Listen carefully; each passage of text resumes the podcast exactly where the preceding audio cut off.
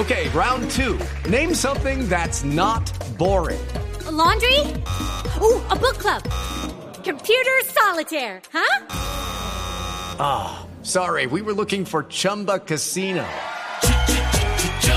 That's right. ChumbaCasino.com has over 100 casino style games. Join today and play for free for your chance to redeem some serious prizes.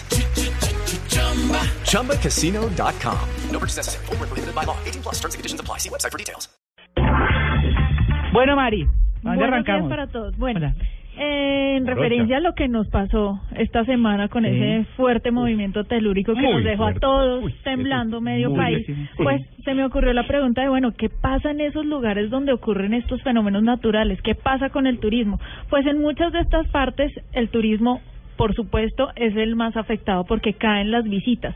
Pero curiosamente, en países como Tailandia, Japón y Nueva Zelanda, Mm. pues esto tuvo un efecto positivo. ¿Ah, sí? ¿Ve? Tito, porque m- además de la cantidad de noticias que se generan a raíz de estos fenómenos, pues la gente los ubica en el mapa. Eso es lo primero. Mm, claro. Muchas noticias empiezan a rodar a, a partir de este hecho. Segundo, la gente se llena de curiosidad. Bueno, ¿qué pasó? ¿Cómo quedó este lugar? Otros lo hacen por solidaridad San y Francisco otros es uno. por curiosidad. Simplemente, bueno, ¿qué Ujú. va a pasar ahora? O me generó interés porque ya sé que ocurrió ese fenómeno posiblemente se va a demorar muchos años en que vuelva a ocurrir. Y eso pasó en Tailandia, se han registrado más de 20 millones de entradas de nuevos turistas. ¿Qué tal? Después de 20 el millones, un de gente. muchísimo, después del tsunami de- en diciembre de 2004, Uy, que sí, tuvo terrible. 5 mil personas de víctimas, la mitad de ellas turistas. Lo mismo pasó en Japón.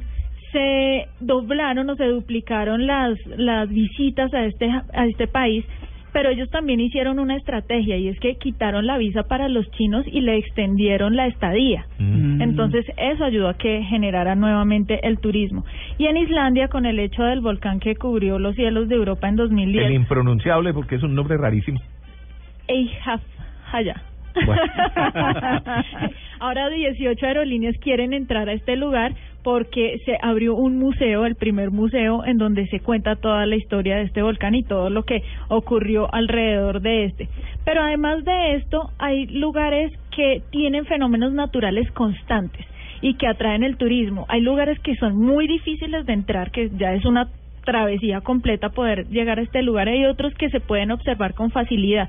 Y uno de los que eh, mayor eh, curiosidad me causó fue el relámpago del Catatumbo. ¿Ha escuchado En eso? Venezuela, sí, claro. En Venezuela. Es un lago, María Clara, Mm. en donde eh, desemboca el río Catatumbo y se genera una cantidad de relámpagos impresionante. Usted lo puede ver desde 100 kilómetros atrás, Mm. sin, o- sin oírlo. O sea, es una Ah. tormenta, pero usted no los va a escuchar. Es solamente el fenómeno de El las visual. luces, exacto, cayendo sobre este lago. Y lo curioso, María Clara, es que pueden caer hasta un millón ciento setenta y seis mil relámpagos Pues eso es permanente. permanente. Ah, es un fenómeno chévere, que se ¿no? observa 250 noches en el año y que produce el 10% de la capa de ozono. Ah, tal? Qué buen dato. bien, buenísimo. dato. Ujú. Ah, no. en pues. los tiempos en los que se na- navegaba a vela, los eh, los eh, capitanes eh, lo conocían como el faro del Catatumbo, porque se Mm. guiaban gracias a las luces que producía este fenómeno. Otro lugar bien interesante es el Pamukkale en Turquía. Es como si ustedes fueran a ver una serie de cascadas congeladas. Ah, sí. Qué Y es que esto se generó debido a muchos movimientos telúricos que hizo que surgieran aproximadamente 17 fuentes de aguas termales muy ricas en minerales que al pa- con el paso del tiempo se fueron calcificando. Mm. Entonces hay fotos bellísimas en donde modelos se sientan en estas cascadas congeladas. Y es Ah. un espectáculo para la naturaleza. El Parque Nacional Yellowstone, muy bonito, uno Ah, de los sí, es primeros parques El de Yogi. de, oso yogi. Del país, Oye, Pupu. del, del mundo, Sí. perdón. Aquí van a encontrar la mayor concentración de géiseres en cualquier que en cualquier otro lugar del planeta, más de 300 de estos fenómenos. El más famoso es el Old Faithful. En este lugar ustedes fiel. Mm. van a encontrar eh, este este geyser que expulsa agua cada hora durante un periodo de 5 minutos y alcanza alturas entre los 55 hasta los 75 metros de altura. Bueno, no tiene mucho que ver con, con el hoyo Con el hoyo de. San Andrés. Ahora, los- las Gravity Hills o las Magnetic Hills en, en Canadá. ¿Cuál, cuál es? ¿Cuál es? Gravity Hills o Magnetic Hills El del en té. Canadá. Ah, ¿son las que quedan hacia, Ah, no. hacia Alberta o qué?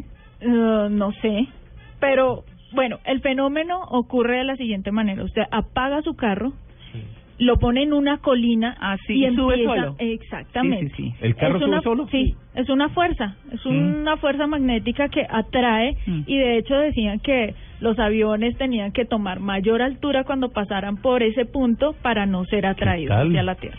Esas son curiosidades, además que todavía no se explican cuál es el fenómeno o por qué ocurre eso. Las cataratas de sangre en la Antártida. Pues uno siempre se imagina una catarata como Iguazú Sí, o cualquier cosa así espectacular, pero pues cuando le dicen a uno cataratas de Pues. sangre en la Antártida, pues como que le da uno escalofrío. Glaciólogos y microbiólogos han buscado determinar la causa de por qué esta fuente eh, o corriente roja que cubre Mm. parte del glaciar.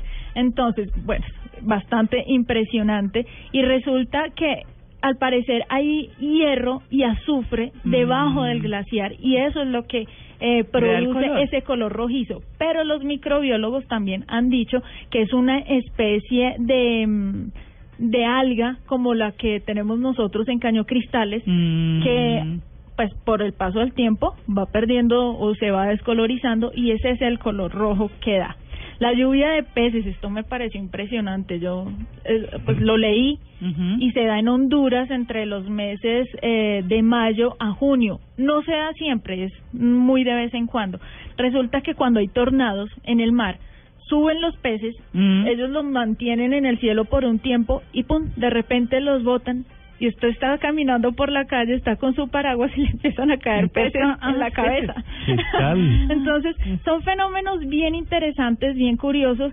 No todos son trágicos, No, pero pues los volcanes de lo que nos hablaba Tito ahorita fuera del aire son lugares que nos llenan y nos atraen a, lo- a los turistas a conocer y a visitar este tipo de destinos y que bueno respecto a lo de el movimiento telúrico aquí en Colombia pues también nos pone la gran pregunta en nuestra cabeza es si estamos preparados para algo como esto y después Mm. de eso cómo afrontar porque Mm. bueno la mesa de los Santos de San- en Santander un lugar bellísimo Es que Santander tiembla famoso, mucho.